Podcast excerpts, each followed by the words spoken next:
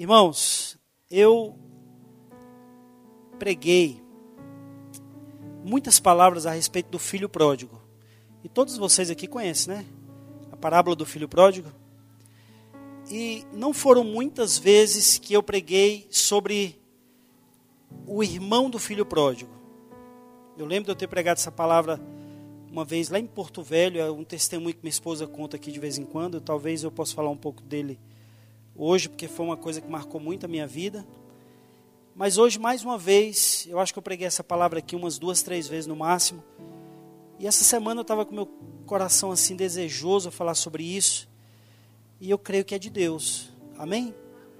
Então vamos ler a história, a parábola do filho pródigo, que está lá em Lucas capítulo 15. Vamos ler a partir do versículo 11. A partir do 11, meu filho. Você pode me acompanhar aqui se você quiser, tá bom? Quiser abrir sua Bíblia também, não tem problema. É bom que a gente leia em várias versões. Talvez a daqui não seja igual à sua. Mas diz assim: Jesus continuou. Mas antes de eu, de eu ler essa parábola, eu queria falar de uma coisa. Para quem que Jesus estava lendo essa parábola? Quem era o, o público de Jesus? Porque se você entende quem era o público de Jesus, você entende exatamente qual é o propósito dessa parábola, sim ou não? Olha só o que está escrito em, em, Lucas capítulo 15, versículo 1 e 2. Diz o seguinte: Todos os quem?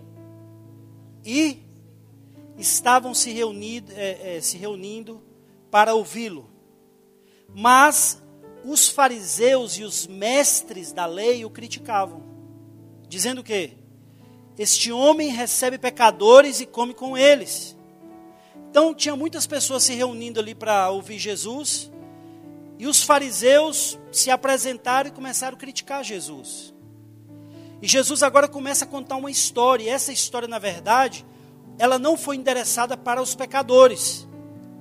Jesus agora começa a falar, e o propósito de Jesus agora é falar para os fariseus que estavam criticando ele. Então é muito importante você saber o contexto, você entender o porquê da parábola, sim ou não? Então essa, essa parábola ela foi escrita para os fariseus. Quem eram os fariseus? Hã? Os doutores da lei, aqueles homens que se achavam santos, os caras que olhavam para o resto da humanidade e desprezavam eles, porque eles sim eram os que obedeciam a Deus, que cumpriam os mandamentos de Deus. Eles sim se achavam melhores do que os demais. Eles estavam criticando Jesus exatamente porque eles não faziam aquilo. Eles eram tão bons, tão santos, que eles não se misturavam com os pecadores. Entende o que eu estou querendo dizer aqui?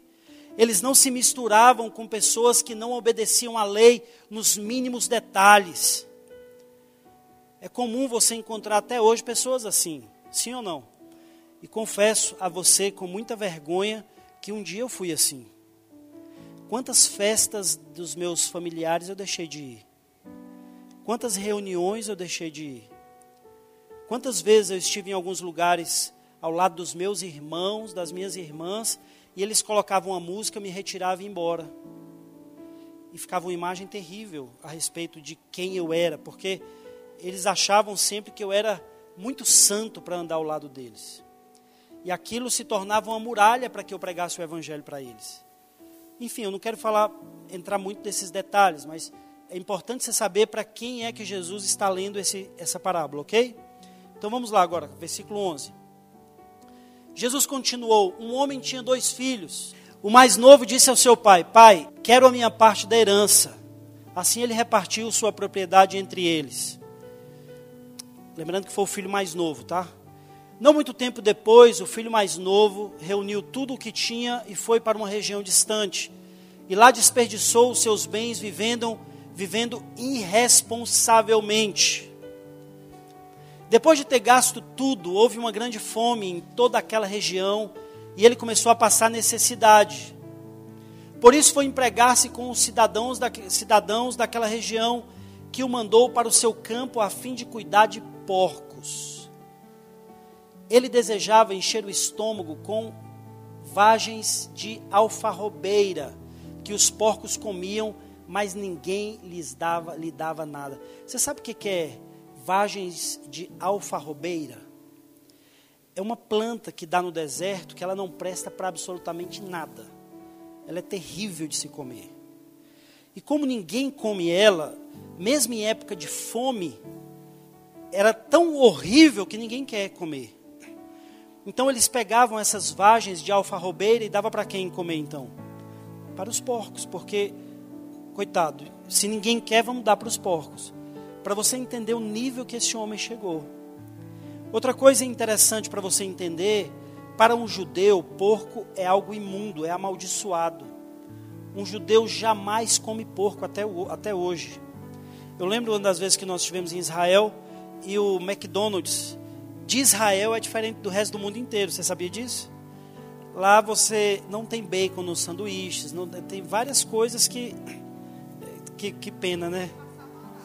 É, não, exatamente. E tem muitas coisas que eles não comem, tudo derivado do porco não pode. Então, para o McDonald's entrar em Israel, ele teve que se adaptar completamente com, com, com a maneira deles viverem. Não importa se você come, lá não vai ter, ok? Você vê o tanto que eles odeiam o porco até hoje. Para eles é um animal amaldiçoado. Aqueles que ainda vivem na lei, né? Próximo. Caindo em si, ele disse: Quantos empregados de meu pai têm comida de sobra e eu aqui morrendo de fome? Eu me porei a caminho e voltarei para meu pai e lhe direi: Pai, pequei contra o céu e contra ti não sou mais digno de ser chamado teu filho. Trata-me como um dos teus empregados. A seguir levantou-se e foi para o seu pai. Estando ainda longe, seu pai o viu e, cheio de compaixão, correu para o seu filho, o abraçou e o beijou. O filho lhe disse: Pai, pequei contra o céu e contra ti. Não sou digno de ser chamado teu filho. Mas o pai disse aos seus servos: Presta atenção, que isso é um momento tão interessante desse, desse texto. Volta, esse próximo. O filho estava dizendo para o pai que ele estava arrependido, que ele não era mais digno de ser chamado filho. É engraçado que em nenhum momento o pai nem valoriza essas palavras dele. Não existe o pai tentando se explicar. O pai imediatamente é como se ele não dava, não, não importa isso que você está falando, não é importante agora. Eu amo você. E logo ele já dá ordem aos servos, que é o próximo versículo. E ele diz: Mas o pai disse aos seus servos: Depressa, tragam a melhor roupa e vistam nele. Colocam um anel em seu dedo, calçados em seus pés. Tragam um novilho gordo e matem-no. Vamos fazer uma festa e alegrar-nos. Pois este filho estava morto e voltou à vida, estava perdido e foi achado. E começaram a festejar o seu regresso. Enquanto isso, o filho mais velho estava no campo, fazendo o quê? Trabalhando. Esse é o filho exemplar. É o filho com aspas bem grande que todo pai quer ter. Não é verdade? Ele não estava dormindo, ele não estava desobedecendo o pai, ele não estava gastando o dinheiro do pai de maneira irresponsável. Esse cara estava trabalhando. E quando ele se aproxima da casa, ele está voltando do trabalho, ele ouviu uma música e dança. Ou seja, existia uma grande festa naquela casa. Então chamou um dos servos e perguntou-lhe o que estava acontecendo. Este lhe respondeu: Seu irmão voltou, e seu pai matou um novilho gordo, porque o recebeu de volta, são e salvo. O filho mais velho encheu-se de ira, diga comigo, ira, e não quis entrar. Então seu pai saiu e insistiu com ele. Mas ele respondeu ao seu pai: Olha, todos esses anos tenho trabalhado como um. Alguém está lendo alguma outra versão aí? Que não tem esse nome escravo? Eu estou lendo o versículo 29. É porque é bom que aqui já está traduzido da maneira correta, né? Porque existem algumas versões que não está escrito essa palavra escravo. Não está escrito escravo? Como é que está aí? Pronto. É porque essa versão aqui, ela já está ela já tá traduzida da maneira correta. Porque essa palavra servir, no original aí, no hebraico existem duas palavras para servo. Uma é do léu, que, que significa ser escravo. E a outra é diaconel, que é a maneira de servir correta, que é uma, a maneira de servir sem ser com a mentalidade de escravo, correto? Daqui a pouco nós vamos falar sobre isso, porque aqui já está escrito exatamente o significado no original dessa palavra. E ele diz: E nunca desobedeci às tuas ordens, mas tu nunca me deste nem um cabrito para eu festejar com os meus amigos. Puxa vida, será que esse pai é tão mal assim? Diante desse filho tão obediente? Se você não entende exatamente o que Jesus está querendo dizer aqui, você começa a achar que esse pai está precisando de, de uns conselhos, sim ou não? Não é verdade? Com esse filho que está vindo do campo, com esse filho que que está ali trabalhando todo o tempo, com esse filho que nunca desobedeceu e nunca desfrutou de nada, nem de um cabrito. Ou seja, ele só tem acumulado riquezas em todo tempo sem desfrutar. E eu posso garantir para você que essa não é a vontade de Deus. Aí, por isso que você precisa entender o que, o que, que Jesus de fato está tentando dizer aqui. Amém? Próximo. Mas quando volta para casa, esse teu filho, que esbanjou os teus bens com as prostitutas, matas o um novilho gordo para ele. Disse o pai: Meu filho, você está sempre comigo, e tudo o que tenho é seu. Mas nós tínhamos que celebrar a volta do seu irmão e alegrar-nos, porque ele estava morto e voltou à vida, estava perdido e foi achado. Que história, irmãos. Eu posso garantir para você que aqui dá para pregar muita coisa dentro desse, dessa parábola, e com certeza você também já ouviu muitas ministrações. Então, como eu disse, para quem que Jesus está pregando?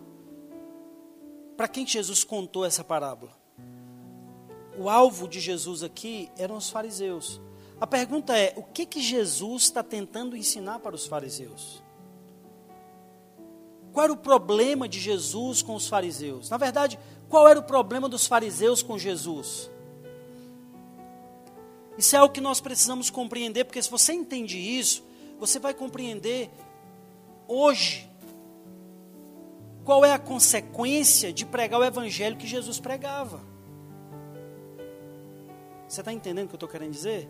Qual é a consequência de pregar o evangelho que o apóstolo Paulo pregava?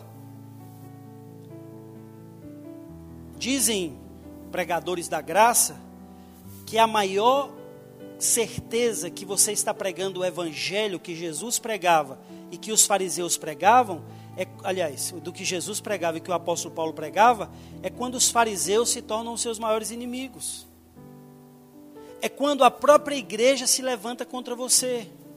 Porque quem eram os fariseus aqui? Eram os homens zelosos, e esse nome zeloso, eu quero colocar entre aspas aqui, zelosos da lei. Eram os homens que obedeciam à lei nos mínimos detalhes. E eles começaram a se levantar contra o apóstolo Paulo, eles começaram a se levantar contra Jesus aqui. Olha o que Jesus fala a respeito dos fariseus. Mateus capítulo 23, a partir do versículo 27. Olha o que, Jesus está dizendo para os fariseus aqui. Ele diz o seguinte: Ai de vocês, mestre da lei e fariseus, hipócritas, vocês são como sepulcros caiados. Você sabe o que é sepulcro caiado? Hã? É o sepulcro, eles pegavam cal, esse cal que pinta, o povo pinta muro aí e eles pintavam o sepulcro de branco e ficava, quem olhava o sepulcro do lado de fora, via aquela coisa branquinha, bem bonitinha. Então ele está olhando aqui para os fariseus e está dizendo: vocês são exatamente como um sepulcro caiado. Que por fora, como é que está o sepulcro por, por fora? Branco, lindo, mas e por dentro? Podre, cheio de bicho. Agora você já imaginou você ser comparado dessa maneira? Hã? Como é que é isso? Você está tentando ali obedecer à lei. Olha para quem que ele está falando, mestres da lei. E ele está dizendo: vocês são como sepulcros caiados, bonitos por fora, mas por dentro estão cheios de osso e todo tipo de imundície. Próximo. Assim são vocês por fora, parecem justos ao povo, mas por dentro estão cheios de hipocrisia e maldade. Próximo. Ai de vocês, mestres da lei, fariseus hipócritas, vocês edificam os túmulos dos profetas, aliás, é, e adoram os monumentos dos justos. Tá, isso aí eu não vou entrar nisso não, que vai gastar mais um pouco de tempo. Mas presta atenção. Jesus aqui está batendo pesado com os fariseus. Porque os fariseus eram exatamente aqueles que eram bonitos por fora e se apresentavam como uma pessoa perfeita. Mas eu te faço uma pergunta: existem pessoas perfeitas, irmãos? Hã? Existem pessoas que não pecam? A Bíblia diz que Jesus olhou do céu para a terra e não encontrou um justo. Você sabia que um pecado só faz de você um pecador? E esse único pecado é suficiente para fazer você não entrar no céu? No céu só entra pessoas que nunca pecaram. Ué, pastor, mas aí complicou minha vida agora. Mas é verdade. Nos céus não pode entrar pecado. E eu posso lhe garantir uma coisa: você vai entrar no céu. Por que, que você vai entrar no céu? Porque Jesus veio morrer na cruz exatamente por isso. Porque na cruz ele nos substituiu. Porque nele não havia pecado. E esse homem que nunca pecou, assumiu o seu lugar na cruz e deu aquele lugar de nunca ter pecado para você. Por isso que a Bíblia diz que agora nós somos cristãos. O que é ser cristão? É ser um pedacinho de Cristo. Agora nós somos como Cristo é. Somos um em Cristo, diz a palavra de Deus. E quando você chegar no céu, eu quero te dar uma boa notícia. Não vai haver pecado em você, assim como não há agora, mesmo que você esteja pecando. Isso é uma confusão que algumas pessoas não conseguem compreender, mas eu posso lhe garantir que isso é verdade. Foi exatamente isso que Jesus veio fazer na cruz. Ele veio assumir o nosso lugar de pecador. A Bíblia fala que nós fomos enxertados em Cristo. O apóstolo Paulo diz que nós fomos revestidos de Cristo. Ou seja, quando Deus olha para nós, Deus não nos enxerga mais, Deus enxerga Cristo. Eu sei que algumas pessoas escutam isso e não gostam dessa pregação, e eu posso lhe garantir: quem não gosta dessa pregação é quem se acha santo demais, porque ele pensa exatamente como o irmão do filho pródigo pensa. Não pode ser tão fácil assim. Para o irmão do filho pródigo, estava fácil demais a vida. Você concorda? Qual foi o aborrecimento dele? É que estava fácil demais. Espera aí, o cara sai, pega a herança dele, gasta de uma maneira irresponsável com as prostitutas, faz tudo que dá na cabeça, e daqui a pouco ele volta, o senhor faz uma festa. Ah, mas aí está muito fácil. Que vida maré mansa é essa? Não, o senhor fez errado. É porque o, o irmão do filho pródigo aqui, ele está querendo dar uma lição no pai. O que ele está querendo dizer para o pai é o seguinte: o senhor devia, no mínimo, sentar ele aqui, deixar ele uma semana trabalhando como os escravos aqui, para ele aprender a valorizar o dinheiro. No mínimo, ele merecia uma disciplina. No mínimo, ele merecia sofrer. Que vida fácil é essa? Deixa eu te falar, é exatamente sobre isso que eu estou falando aqui. Quando a gente fala que Jesus morreu na cruz e ele tomou os nossos pecados e levou sobre ele, e agora nós somos como ele é, e o apóstolo Paulo fala sobre isso, e agora nós somos justos como Cristo é, e isso expressa a grandeza do amor de Deus, porque você se sente extremamente amado, sem merecer. Deixa eu te falar, essa palavra incomoda os irmãos do filho pródigo. Essa palavra é a palavra que incomoda os fariseus. Os fariseus não aceitavam o fato de Jesus estar sentado ao lado dos pecadores. Os fariseus não aceitavam Jesus se relacionar com aqueles que não mereciam. Pois eu posso dizer uma coisa para você: a graça de Deus, o favor de Deus, é só para quem não merece. É só para aqueles que entendem que não são. Porque enquanto você acha que é, o que Deus tem para você é resistência.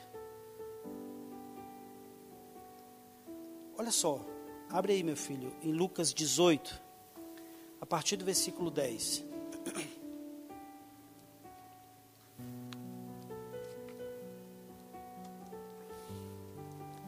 Falar um pouco mais sobre os fariseus.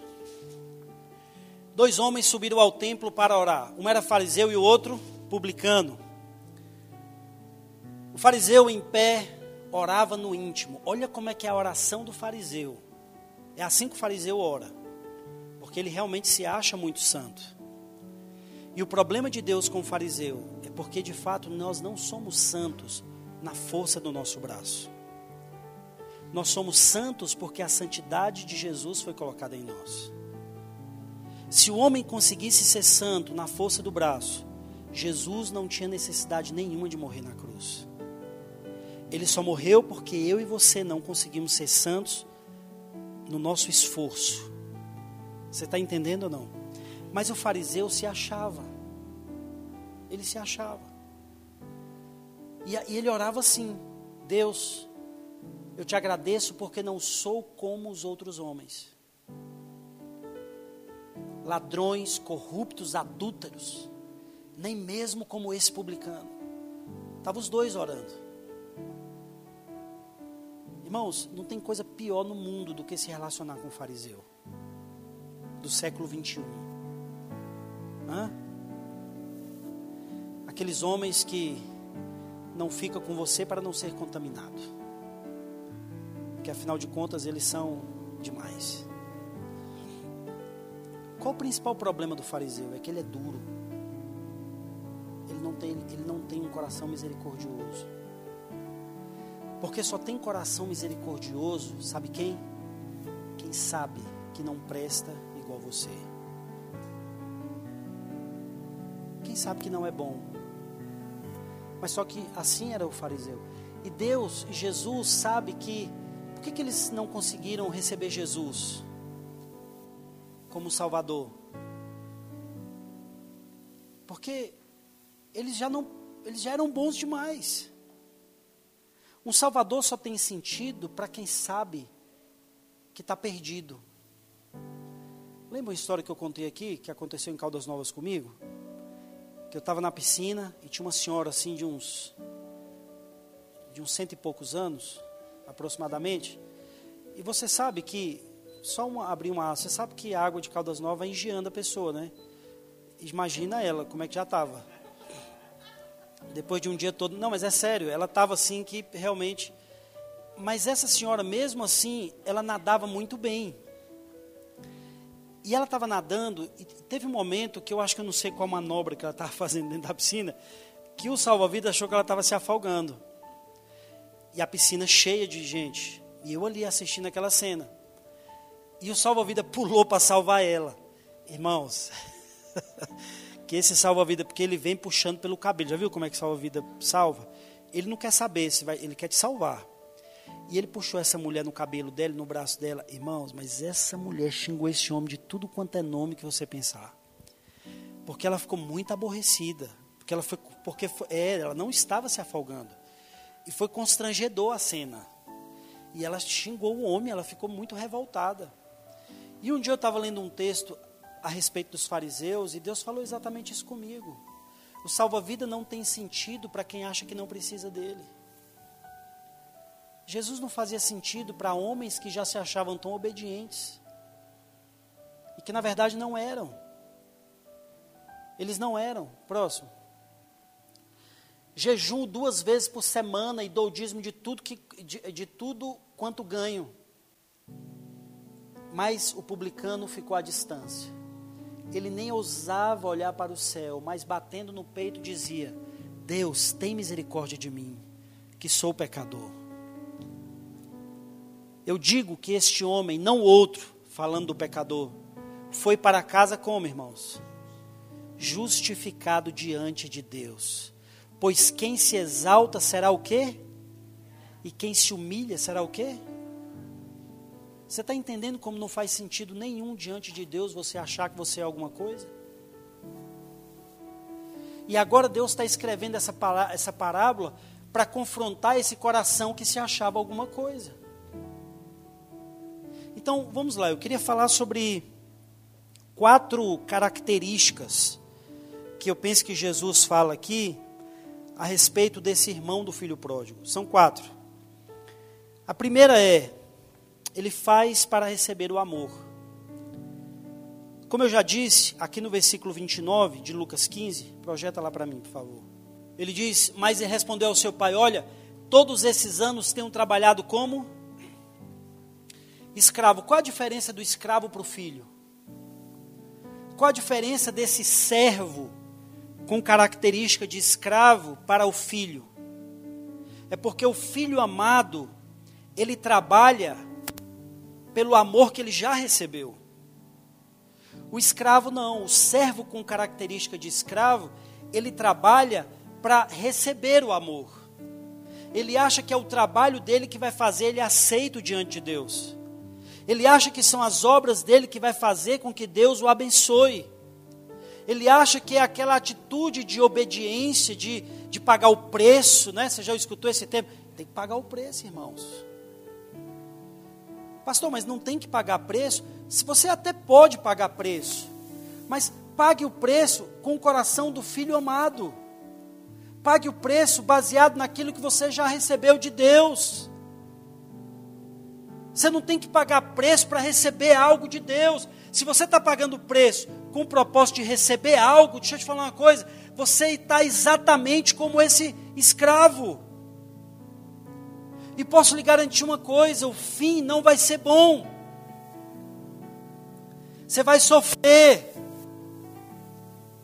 Porque quando se paga o preço para receber algo, você entra em uma linha que lá na frente, em algum momento, ela vai se voltar contra você.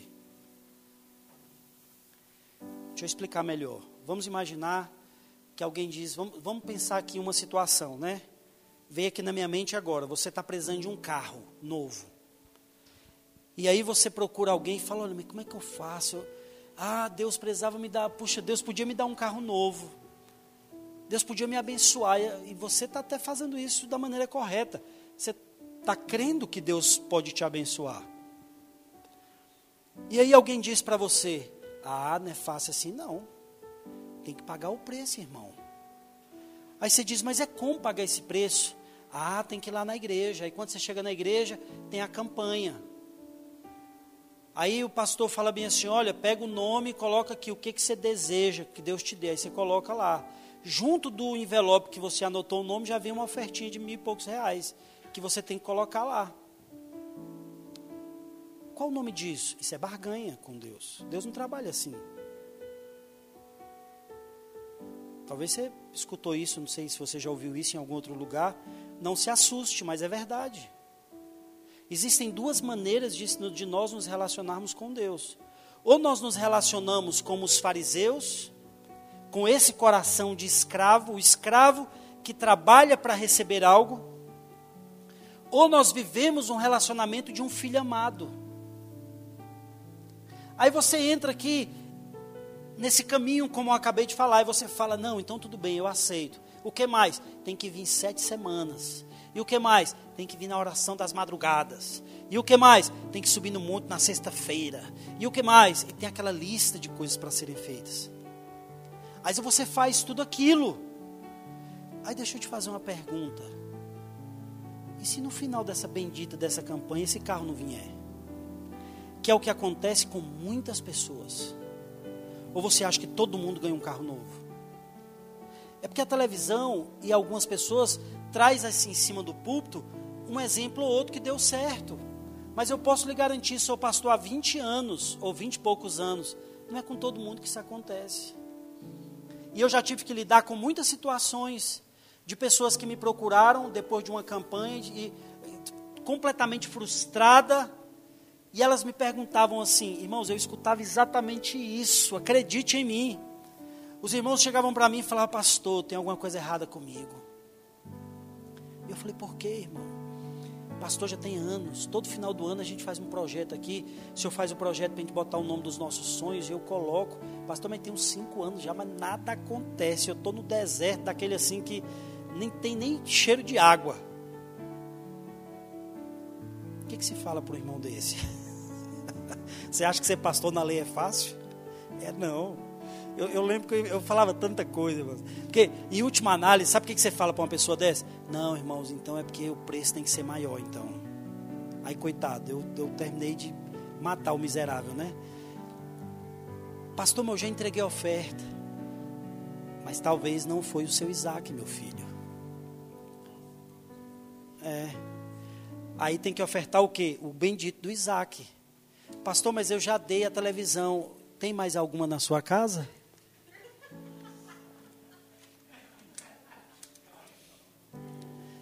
E aí o irmão vai se enforcando, né? E o pior de tudo, queridos, é que quando essas coisas não acontecem, é tão frustrante. E mais frustrante ainda, sabe quando é? E eu estou te falando de casos que acontecem todos os dias, em todo tempo. Só basta ser pastor e conviver com a lei, que você vai ver isso em todo tempo. O mais frustrante é quando ele olha para o lado e vê aquele irmão miserável que não veio orar um dia. Aliás, veio dois. Nas madrugadas ele chegava, quando faltava um minuto para terminar a oração, ele entrava, botava o pé, amém, ele, amém, sai com a benção, ia para casa, ia trabalhar. O Isaac que ele deu, deu Isaac nada.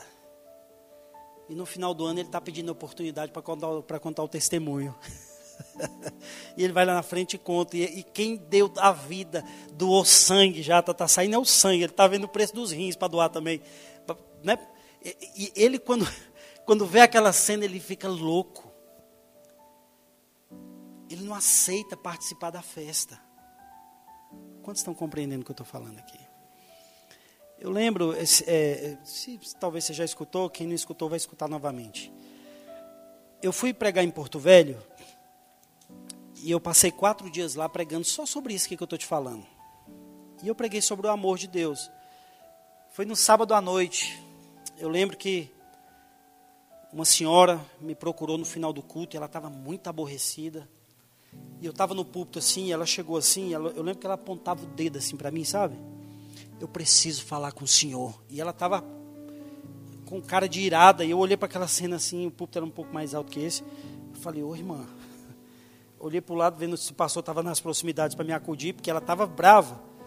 Aí eu falei, não, mas eu posso conversar com a senhora, o que está acontecendo? Eu vou resumir porque a história é grande. Ela disse assim para mim, pastor, antes de eu contar o que eu quero contar, eu quero que o senhor saiba com quem que o senhor está falando. Eu falei, amém, irmã. Quem é a senhora? Ela disse, eu sou a, a 12, eh, lá estava na visão dos 12, né? Eu sou a 12 mais frutífera dessa igreja. A metade, quase a metade dessa igreja, era uma igreja assim de umas cento e poucas pessoas, duzentas pessoas, não me recordo.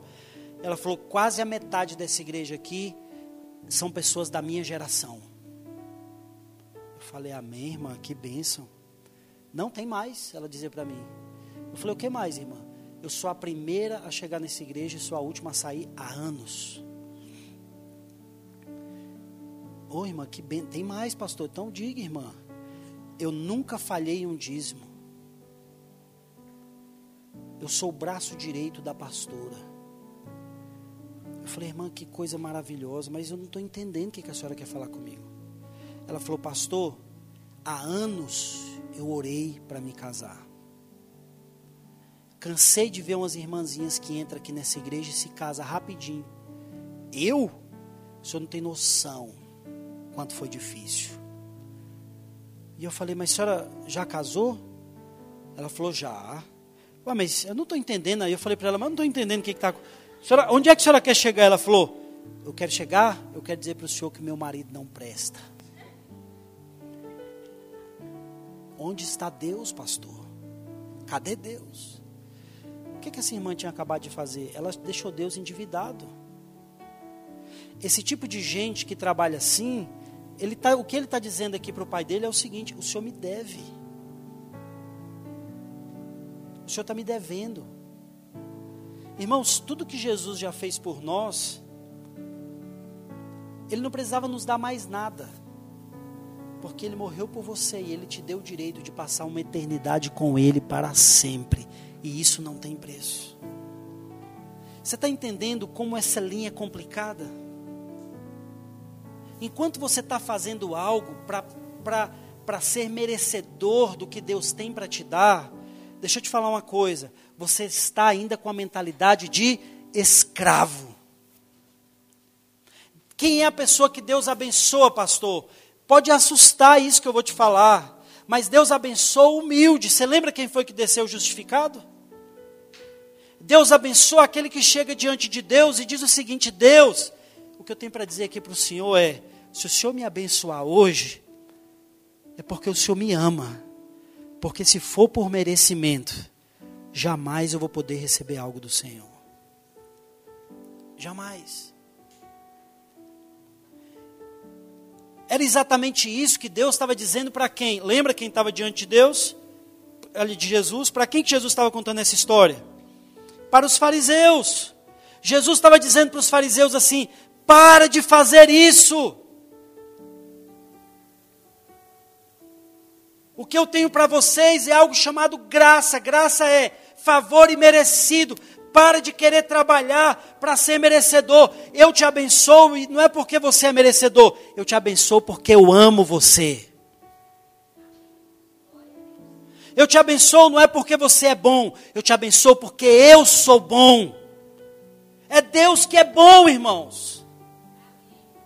O problema é que nós ainda nos aproximamos de Deus e nós pedimos algo para Deus, avaliando a nossa caminhada. Deixa eu te falar uma coisa: somos Aliás, somos não. Quem, quem se comporta assim são os fariseus do século 21. E eu vou te dizer uma coisa: não é dessa maneira que Deus quer que nós vivamos. Mais para frente eu vou explicar o porquê disso. Então, a primeira coisa, ele se relacionava com Deus de maneira errada, como escravo. A segunda, esses homens, eu estou falando sobre quais eram as características do irmão do filho pródigo. E eu estou explicando isso para você entender quais são as características, na verdade, dos fariseus. E essa palavra está sendo ministrada hoje para que, se alguma coisa existe no nosso coração de farisaísmo, precisa ser lançada fora. Você está entendendo o motivo dessa palavra? Amém ou não? Segundo, ele era cheio de justiça própria. Existem, como eu disse, duas maneiras de você se relacionar com Deus. Ou você se apresenta diante de Deus com a sua justiça, ou você se apresenta diante de Deus com a justiça de Cristo. Ou você se apresenta diante de Deus apresentando a sua obediência, ou você se apresenta diante de Deus apresentando a obediência de Cristo. Ou você pede em seu nome, ou você pede em nome de Jesus. Como é que tem que ser a nossa oração? É em seu nome? Não. Jesus disse: tudo aquilo que vocês pedirem em meu nome, vocês vão receber. Só que não é só orar e falar, Deus, em nome de Jesus eu recebo. As pessoas, elas fazem isso porque se tornou a maneira correta de se falar com Deus, mas sem revelação. Quando se pede em nome de Jesus, a revelação é é porque ele merece, não é porque você merece.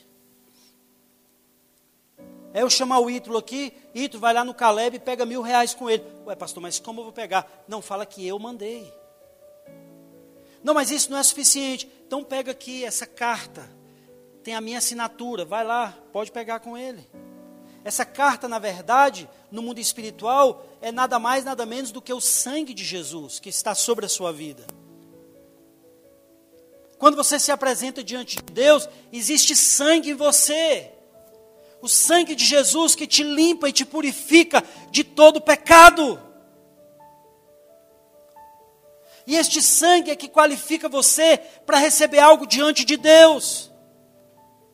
Nesse versículo 29, o que, é que ele diz? E nunca, olha só o que, que ele diz, vamos lá do início.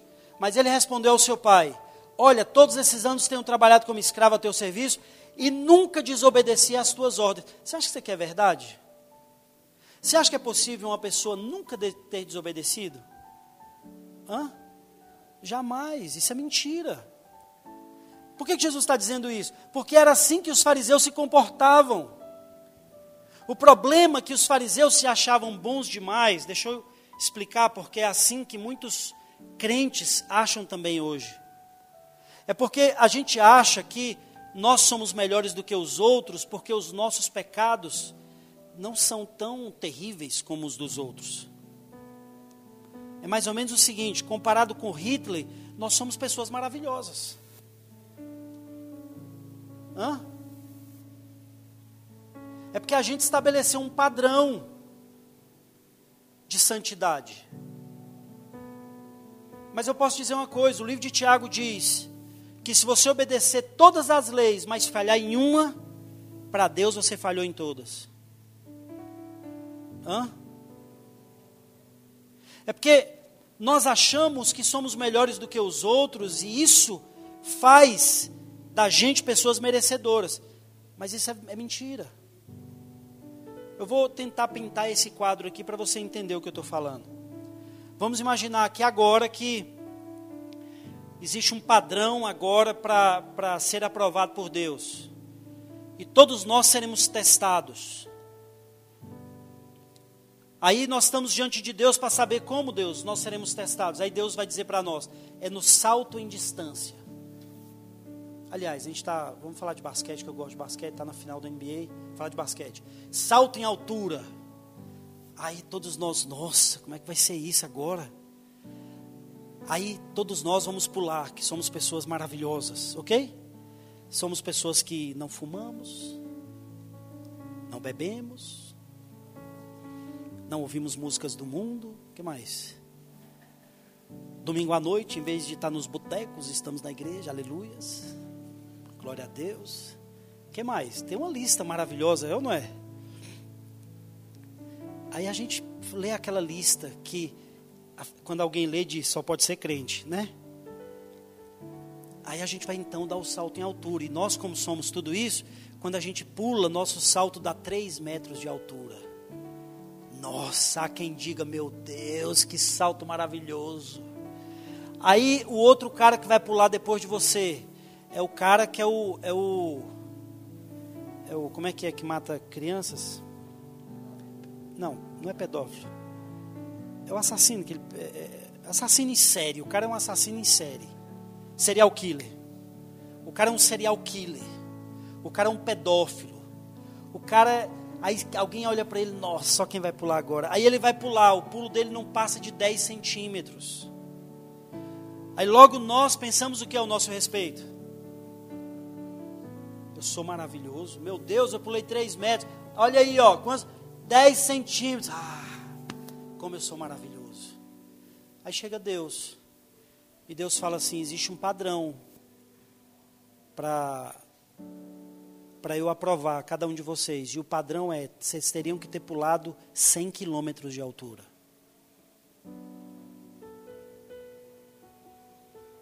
Como é que fica aquele que pulou 3 metros? Agora eu te faço uma pergunta: qual a diferença para quem pulou 3 metros e 10 centímetros? Hã? Nenhuma. Não muda nada de um para o outro. O que eu estou querendo dizer para você, não estou querendo dizer que você, não estou comparando você com um serial killer, não, presta atenção. Com certeza você é uma pessoa bem melhor. Uma pessoa que talvez alguém até olhe como exemplo para a sociedade. No padrão humano você está arrebentando. O que eu estou tentando mostrar para você aqui é no padrão de Deus. No padrão de Deus não tem como, todos nós pecamos, irmãos. Por mais que você não seja alguém que matou alguém, mas com certeza você é alguém que tem cometido outras falhas. Nós somos falhos, é assim que nós vivemos. Nossa vida é assim. Os fariseus se achavam demais, porque eles, porque dentro da lei tinha assim: não matarás. E eles se achavam bons, sabe por quê? Porque eles não matavam. E eles pensavam assim: está vendo? Nós conseguimos obedecer à lei, não matarás. Aí Jesus vem, se apresenta para os fariseus e diz: é verdade, Vocês têm falado não matarás, mas hoje eu quero aumentar o padrão da lei. Só de você odiar o seu irmão, para mim você já matou. Por que, que Jesus estava falando aquilo? Hã? Porque eles queriam que o, que Jesus queria era que o fariseu chegasse ao fim dele mesmo. Tem gente que interpreta isso da maneira errada. Tem gente que diz: está vendo? Jesus veio na graça, ele fez foi aumentar o padrão da lei, pastor. O que era complicado agora até. Nossa, agora eu quero ver quem obedece. Não, não tem nada a ver. O que Jesus estava mostrando para os fariseus ali é que eles jamais conseguiriam obedecer. Aí a outra lei era: não adulterarás. E os fariseus se gloriavam. Você viu aquela oração dele agora ali? Se gloriando? Falando assim: eu não sou adúltero. Aí Jesus agora está diante dos fariseus, ele diz o que para os fariseus? A lei diz não adulterarás, mas eu porém digo, só de você olhar para a irmã, para a varoa, e desejar ela, para mim você já adulterou. Ô irmãos, nós somos homens e sabemos que agora o trem ficou complicado para nós. Hã? Sim ou não? As, até as mulheres fazem, né? Vocês não sabem. Mas o que Jesus falou foi muito complicado. Falou só de olhar e pensar já tumultuou tudo. Era ali para os irmãos abaixar a cabeça e dizer assim: rapaz, rapaz o negócio estava até indo bem, viu? A gente até achava que tinha alguma chance. Mas eu vou te falar, complicou tudo agora. Quantos estão entendendo o que eu estou querendo dizer? Então, o problema de Jesus aqui, qual foi? Nesse segundo ponto, ele está confrontando a justiça própria deles. Você está dizendo que me obedece em tudo, mas isso não é verdade. Não é. O problema do fariseu é que ele pede juízo. Mal ele sabe que o juízo que vai vir sobre o que pulou 10 metros é o mesmo que vai vir sobre o que pulou 3 metros de altura. Porque às vezes, por achar que nós somos alguma coisa, Deus, Deus vai trazer juízo, viu? Vai ver quando Deus pesar a mão sobre a sua vida. Prepara. Prepara, viu, irmão? Coitado, ele tá, o mesmo juízo que ele está pedindo, Deus não vai trazer sobre um, só sobre um, não. Deus sabe, traz sobre o que pula 10 centímetros e o que pula 3 metros de altura. Porque todos nós falhamos. E como eu tenho que me comportar, pastor? Nunca se apresente diante de Deus apresentando a sua justiça. Nunca. Nunca. Sempre que você se aproximar de Deus, apresente a justiça de um homem que ele deu para você, chamado Jesus. Jesus vai te dar porque Deus vai te dar porque Jesus merece. E Jesus entregou o merecimento dele para você. Diga amém. Terceiro, só até o quarto, tá, irmãos? se aborrece quando a graça se manifesta. O fariseu ele não aceita a graça se manifestar. O fariseu ele não aceita. Você viu que ele não quis entrar na festa? O que, que aconteceu? Quando ele chegou e viu a festa, ele falou: não sou, eu não vou entrar nessa festa nunca. Deixa eu te falar uma coisa. Essa pregação que eu estou ministrando para você aqui, nenhum fariseu, ninguém que se ache bom demais vai aceitar essa verdade não aceita. Deixa eu te falar uma coisa, pregando essa graça para você agora, os meus inimigos, quem escuta as minhas palavras, elas estão sendo gravadas, estão no podcast, você pode enviar para alguém que você ama. Mas eu posso lhe garantir uma coisa, eu tenho sido já tremendamente apedrejado por causa dessas ministrações. Por quê? Porque os fariseus não aceitam. Quem apedreja, irmãos, não são os pecadores. Quem apedreja são aqueles que se acham alguma coisa. Aquele que sabe que não é, ele ama ouvir essa palavra. Os pecadores amavam estar ao lado de Jesus, porque eles se sentiam o quê? Aceitos. Aceitos. Eles se sentiam como? Amados. Porque o amor se revela quando você recebe sem merecer. Se você merece e você recebe amor, deixa eu te falar uma coisa: esse amor não foi revelado, você apenas recebeu ele, mas você não compreendeu. Por exemplo, você fez a campanha de sete semanas e no final dessa campanha você ganhou o seu carro. Deixa eu te falar uma coisa: o amor de Deus não foi revelado, sabe por quê? Porque você trabalhou. É mais ou menos o seguinte: Deus não fez mais do que obrigação. Afinal de contas, eu vim todos os dias. Afinal de contas, eu coloquei a minha oferta dentro do envelope. Afinal de contas, eu orei nas madrugadas. Afinal de contas, eu obedeci. Era isso mesmo, Deus tinha que me dar. E quando Deus não dá, as pessoas ficam aborrecidas. Deixa eu te falar uma coisa, o apóstolo Paulo fala isso sobre, em Romanos capítulo 4. Ele fala sobre dois trabalhadores, e ele diz o seguinte: o trabalhador que não veio trabalhar e recebe salário, esse conheceu o amor de Deus. O amor se revela quando alguém te dá sem você merecer. Porque se você trabalhou a semana inteira e seu patrão veio pagar o seu salário, ele está dizendo que te ama por isso? Como é que é seu nome? Como? Cosme. Você trabalha, Cosme? Já imaginou? Você trabalhou a semana inteira, o mês inteiro. Aí no final, cara vem te pagar o salário, você olha para ele e diz: Nossa, como você me ama, eu estou me sentindo tão amado. Hã? Claro que não. Muito pelo contrário, ele tinha obrigação de fazer isso. A mesma coisa são as pessoas que vivem debaixo da lei. Elas pagaram o preço, elas, elas, elas fizeram, elas trabalharam. Peraí, me pagou agora? Era isso mesmo.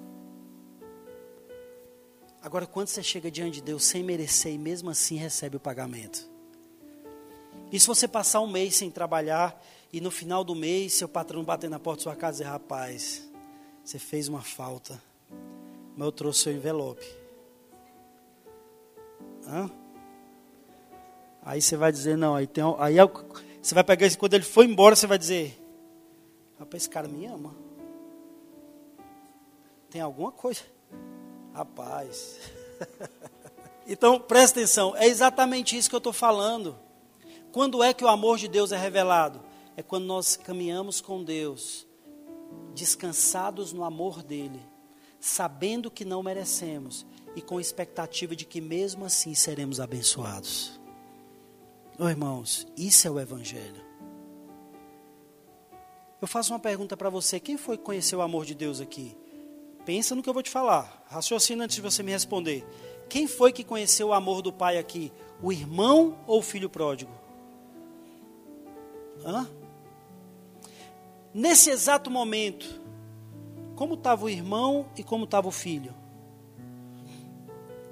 O irmão revoltado e o filho com as duas mãos na cabeça, pensando assim: Eu vim para ser empregado. E ele colocou um anel no meu dedo e o anel representa a autoridade. O anel era o cartão de crédito da época. Tudo isso é importante a gente saber. Aquele filho, por que, que ele falou, coloca um anel no dedo dele? Não era para ficar bonito, não. É porque o anel, onde ele ia, ele comprava o que ele queria e ele marcava o anel. E estava pago. E, Deus, e, o, e o pai diz: troca as vestes dele. Veste na Bíblia fala sobre santidade. Coloca a sandália nos pés. Sandália fala sobre tá, tá pronto, preparado para pregar o evangelho. Tudo que o pai fez teve um sentido. Esse filho agora está impactado. Ele está dizendo assim: Meu Deus, depois de tudo que eu fiz de errado, olha o que esse pai teve capacidade de me dar. Ou seja, se ele fez isso, é porque ele me ama esse filho acaba de ser transformado pelo amor. É porque a gente acha que o que vai transformar as pessoas é o sofrimento. E eu estou aqui para dizer para você que isso é mentira. O que transforma as pessoas é quando elas conhecem o profundo amor de Deus. Isso é o que transforma. Se sofrimento transformasse as pessoas, irmãos, esse mundo era transformado.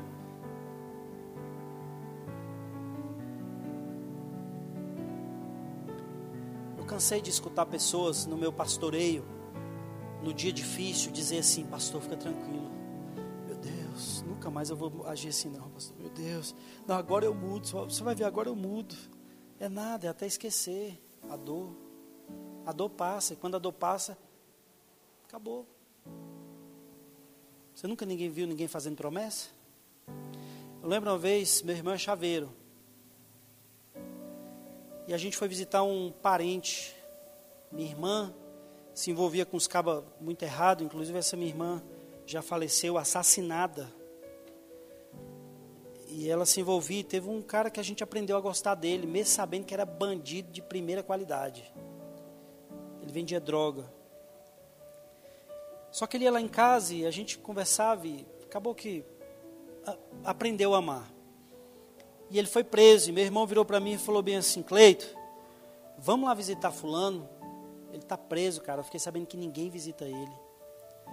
Eu falei, uai, vamos. Meu irmão trabalhava de chaveiro. E meu irmão levava no bolso um equipamento chamado ganzula. Alguém já ouviu falar disso? Não? Ganzulas são ferrinhos preparados para abrir cadeado, para abrir é, porta, para abrir tudo isso. E ele cabe, é bem pequenininho assim, cabe, porque meu irmão por muitas vezes estava em lugares aleatórios e o chaveiro dele tinha um plantão. Então ele deixava isso dentro da carteira porque não importa onde ele tivesse, se alguém ligasse para abrir uma porta, alguma coisa, ele já saía dali, ele ia lá e abria, não precisava ir lá no chaveiro pegar o equipamento. Só que ele esqueceu dessa bendita ganzula na carteira.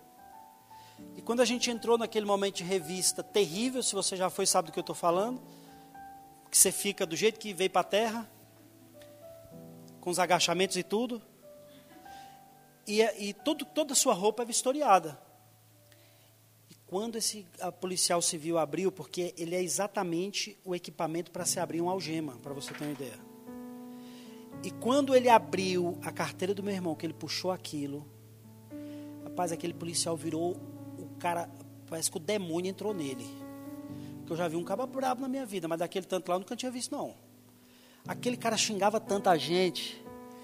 E ele falou: agora vocês vão para cadeia, vocês dois e tal. E, e, já queria algemar a gente. Eu falando, pelo amor de Deus, eu sou crente, pelo amor de Deus. E eles não, eles não estão nem aí para isso. Eu acho que é o que todo mundo fala, né? Os mais, corre... Os mais bandidos falam isso também, né? Tu é crente o quê? Cabe me xingava tudo quanto é nome. E não sei o quê, e colocou a gente numa salinha. Vocês vão sentar aqui, só com a cuequinha, a gente numa salinha assim. Horrível aquela cena. A gente ali, ele falou bem assim: Eu vou ali chamar o delegado. E deixou a gente trancado. Irmãos, meu irmão estava na gandaia, eu na igreja e ele na bagaceira frouxa, descendo a ladeira. Eu lembro que naquele dia meu irmão olhou para mim e falou, Cleito, ora aí, bicho. Ora aí, eu falei, eu vou orar. Ele olhou para mim e disse assim, fala para Deus que eu nunca mais vou voltar a fazer o que eu fazia. Eu prometo, vamos orar. Eu falei, não, tu vai orar junto comigo. Eu, eu lembro que ele se ajoelhou. Irmãos, aquela foi a oração mais forte que eu já vi um ser humano fazendo na minha vida. Eu nunca vi aquela oração, não. Se a gente parar para orar aqui, pegar a sua oração comparada com aquela, você está você tá dormindo, você está descansando. Ele fez uma oração que eu acho que os, os, os presos daquela cadeia se escutou tudo. Deus, me perdoa, Deus, eu não sei o quê. E começou a pedir perdão pelos pecados lá que ele tinha cometido. Aquele dia. Que... E eu olhando, falando, meu Deus do céu, o cara vai pedir perdão pelos pecados. Daqui a pouco o cara entra, ele parou tudo assim.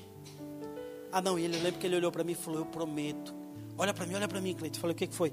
Ele, eu prometo que se a gente não for preso, nunca mais eu, eu, vou, eu vou, vou fazer o que eu fazia. Eu vou só para a igreja agora. Está prometido.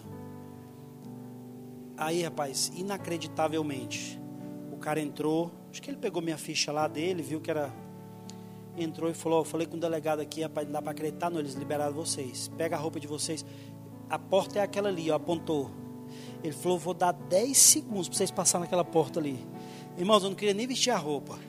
Eu vesti porque se eu saísse de cueca correndo ali, ia ser outro, aí ia ficar feio mesmo. Eu lembro que eu botei a calça, coloquei a camisa, peguei o tênis e meu irmão saímos numa carreira tão grande. A gente parou de. Isso era lá naquela CPE. Eu acho que quando a gente parou de correr, a gente estava já perto do CIA. E eu quase morto, e o meu irmão dizia: Meu Deus, foi um milagre. Deus nunca mais. Eu... Irmãos, eu acho que ele foi para a igreja uma semana. Na outra ele estava na Gandai de novo. O que, que eu estou querendo dizer com isso? Não é para expor meu irmão, não. O que eu estou querendo dizer é que sofrimento não muda ninguém. O que muda as pessoas é o amor. O que transforma o caráter é o amor. É o amor que nos transforma. E por que você está dizendo isso, pastor? Porque enquanto nós vivemos como um fariseu, nós nunca vamos descobrir o amor. Porque tudo que Deus nos der, a gente acha que Ele está dando que a gente merece. Afinal de contas, nós somos os obedientes. O amor só será revelado quando você entender que você está recebendo sem merecer. Viu, Cosme?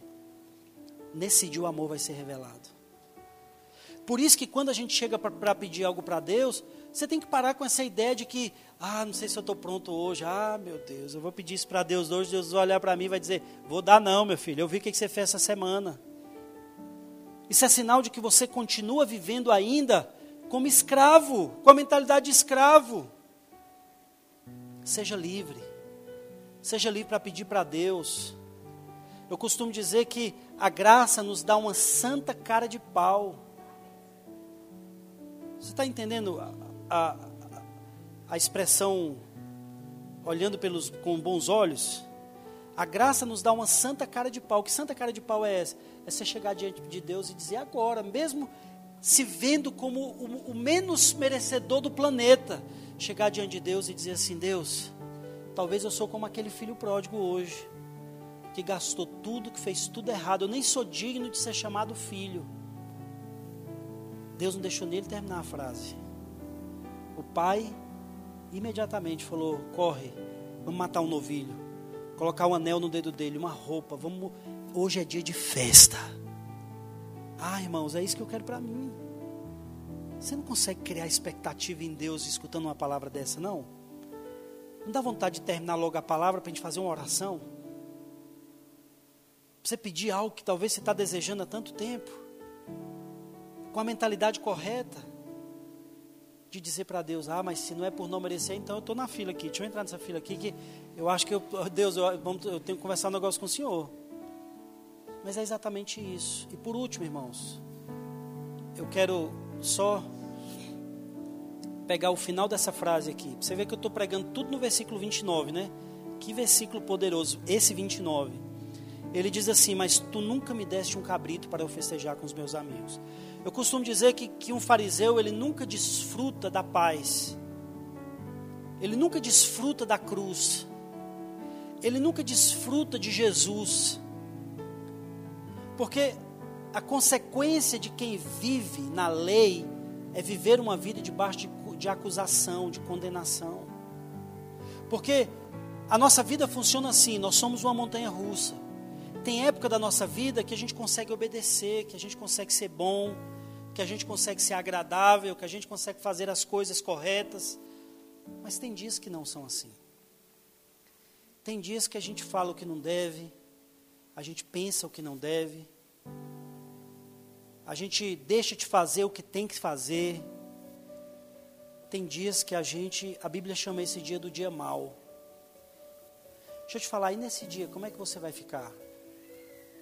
Aí é nesse dia que você, para quem vive baseado no comportamento, é nesse dia que, que você vai sofrer a condenação, a acusação. E o diabo, entenda, já estou finalizando, só entenda o que eu vou te falar aqui, porque um dia eu fui liberto disso.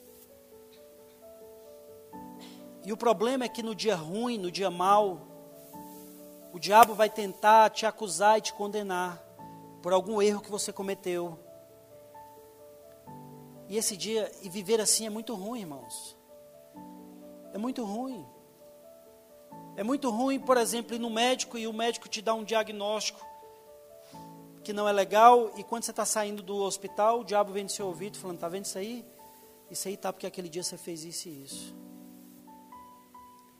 Está vendo? Tá, ah, eu bati o carro, e na hora que bate o carro, você sai do carro, e o diabo te faz lembrar de algum pecado que você cometeu, e ele quer atribuir aquela batida por causa do erro que você cometeu. É muito ruim viver assim. Eu lembro quando eu comecei a conhecer o Evangelho da Graça, a gente pegou um carro emprestado. Eu não lembro o que tinha acontecido. Eu tinha pego meu carro e dado de oferta na igreja, que a gente estava comprando um terreno. E eu fiquei sem carro. E eu lembro que eu peguei um carro emprestado e no meio do caminho esse carro deu problema. E era um Camry. Conhece Camry da Toyota? Já ouviu falar? E deu um problema e depois esse problema passou para o câmbio. Era só um negócio no, no, no radiador. Aí o mecânico, eu tive que rebocar esse carro para ter Caldas Novas, foi uma dificuldade, chegou lá, o cara desmontou o radiador, desceu um óleo do câmbio, ele montou o radiador e não colocou o óleo no câmbio de novo.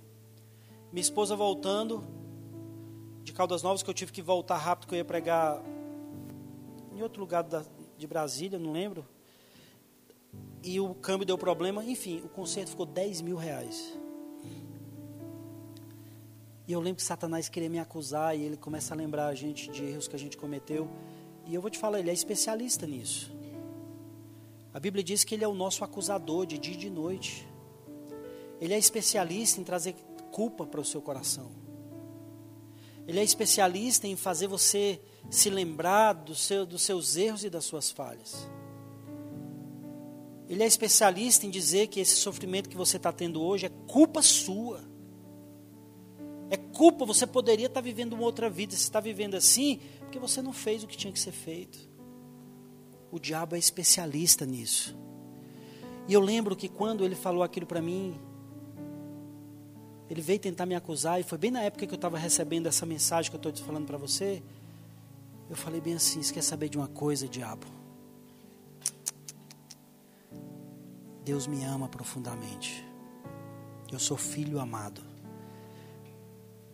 Se você quiser saber um pouco mais sobre ser filho amado, escuta a palavra de domingo passado. Porque quando você sabe que é amado, até nos dias maus você consegue ver a expressão do amor de Deus. Porque você não duvida mais do amor. Quando você sabe que é filho amado, o carro bate, você é capaz de pensar, meu Deus, você é capaz de pensar isso.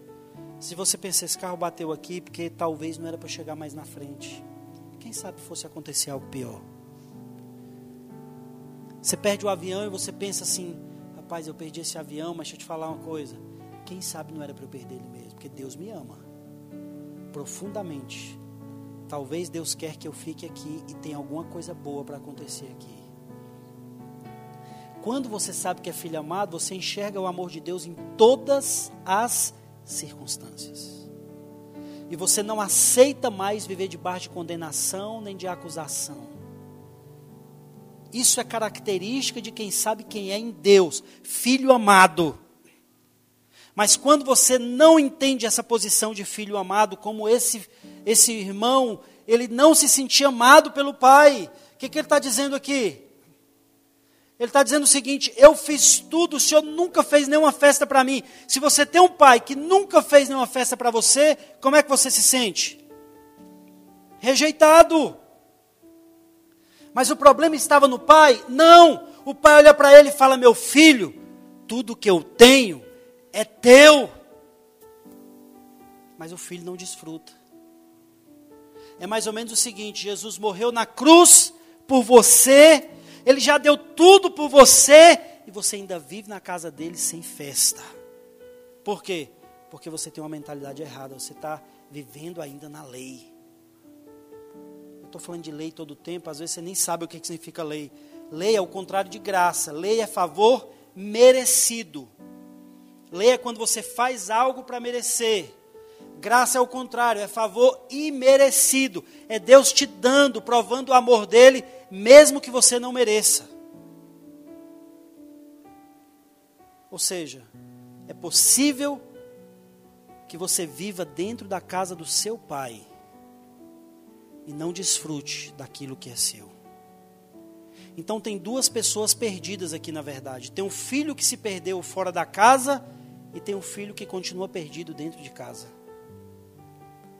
E o que eu quero dizer para você é que não vale a pena ser esse filho perdido dentro de casa. Posso ouvir amém? Nenhum desses dois filhos conhecia o amor de Deus. Porque um filho voltou para casa, ele estava voltando e dizia assim: Quem me dera se ele me trata como empregado? Ele também não conhecia o amor. Ele conheceu depois que ele chegou. Não é verdade? O outro que estava em casa não sabia o quanto ele era amado. Você quer desfrutar da cruz? Não tem a mentalidade de um fariseu. Posso ouvir amém? Se coloque em pé em nome de Jesus.